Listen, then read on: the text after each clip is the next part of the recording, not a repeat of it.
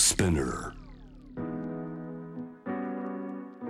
グローバーがお送りしております。J-Wave シェムダプラネット、えー、今夜7時台のパートナーはロイター東京支局のシニアコレスポンデントティム・ケリーさんです、えー、伺うお話のテーマイギリスでのロシア資金についてティムさんよろしくお願いします。はいよろしくお願いします、えー、このまあロシア資金オリガルヒという言葉がありました。あのそもそも伺いたいんですけれどもそうあの例えばじゃあロンドンのサッカーチームチェルシーをオリガルヒのアブラモビッチさんが売却へというニュースがありましたけどじゃあそういう人がイギリスに来て、えー、これだけお金をたくさん持ってサッカーチームを買ったりあと政治与党保守党に献金をしてたりこれどうしてロシアからこうイギリスにそういう人たちが来てこれだけお金をたくさん持ってきてる状況が出来上がってるんですか？そうですね。あの一応あのソ連の頃からあの始まったんですね。なぜかあのソ連は保有していた米ドルは、えっと、掲載するときには一応ロンドンの銀行が扱ってたんですね。なぜかもうアメリカじゃないからもアメリカは管理されない。あとイギリスはポンドだから米ドルの管理はもうしないということはもうやりやすい場所だったんですね。で90年代あの、まあ、ソ連が崩壊して、はい。えーと、その今のオルガリヒの方が国が保有してた資産、うん、えーと、あの油田とかガス田とかをあの安い値段買ってすごいお金持ちになったんですね。あのそれまでは、えー、旧ソビエト連邦で国が全部管理してたもの、えー、そういうじゃあ天然資源とか、まあ、エネルギーとかそういうものをじゃああの時えー、どんどん民営化というかね民間で、えー、企業としていこうという時に、まあ、国だったものを安く買い上げてそこを事業を大きくして大変成功した、まあ、何人か大きな人たちがいたんですね。はいまあ、成功したよりはあの安い値段で買って当然あのお金持ちになるということですね。そうかその時代背景を使ったんだ。低い値段を買ったということですね。であのソ連の時代からすでにあのあったあの T の経路を使って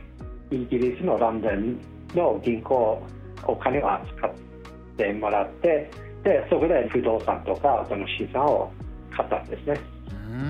んそこがずっと長く続いて、まあ、不動産を買ったり、まあ、サッカークラブも買ったり、えー、年代でいうと先ほどチェルシー、えー、アブラモビッチさんとオルガルヒの方買ったのが2003年と言ってました。もうそこから20年が経ってますけれどももうずっとこういう、えー、お金が、まあ、ロンドンやっぱり、えー、そういった金融やりやすいということでロシアからたくさんお金が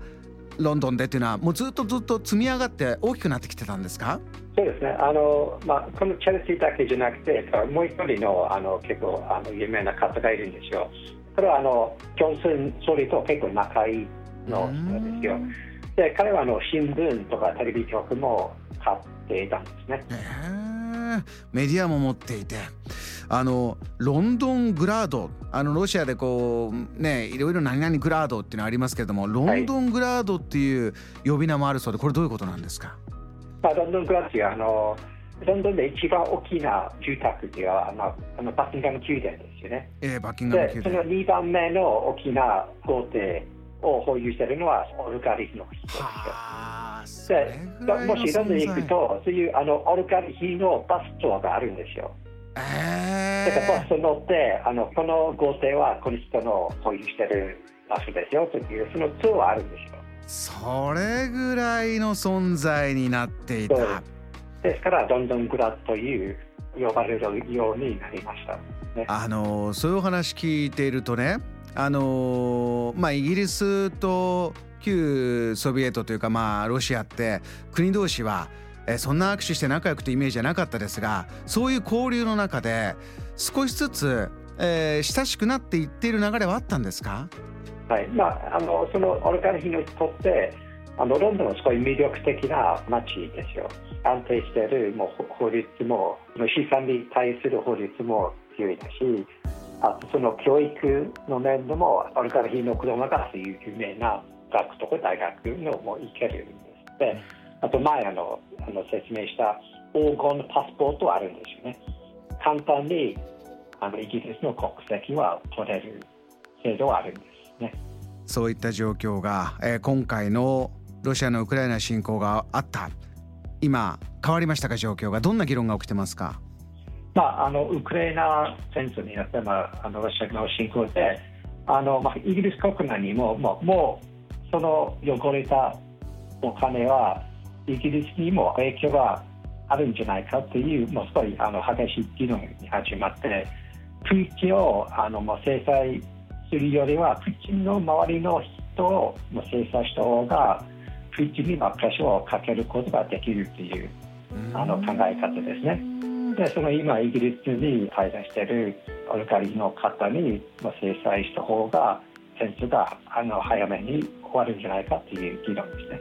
これは交渉のカードとして、えー、やっていくんだ。これはそのイギリスの政府とか議会で具体的にじゃあこういうことをやろうという話もどういうことになってますか、まあ、一応あの今は議論はやってる。多分まあ法律はあのできると思いますが、うんうん、まあ、その法律も結構あの5年以上前からも一応議論はなってたんですよ。でもあまり動きがあまりなかったでで今回はあの、まあ、考えているのは、えーと、まず外国人は何が保有しているということを、まあ、開示しましょうという義務付けということですね。うん、えー、ではあのオルガリの人は、まあ、直接あの資産と不動産は買ってるわけじゃなくて会社を経由してあの買収するんですよ、はい、だから簡単に誰が何を保有しているのは今のところはちょっと分からないんですよね。そのじゃあ個人と資産何がどうなってるかこう紐付けて、えー、オープンにするこういうものを法律としてしっかり決めようそういったことが今議論になってるんですか？そうですねでもしあのその資産を、まあ、誰が何を保有していることを明らかにすればその資産を抑えることもできるんですね。うんうん、でそれはあの一つのアイデアとしてはその不動産をウクライナの難民に使ってもらうということは、まあ、一応一つのアイデアはあるんですが、うん、でもまあ実際できるかどうかは結構いろんな疑問はありますがでも一応資産を差し押さえられればまあ、あのウクライナの難民には助けることができるんじゃないかということですね。JAM The Planet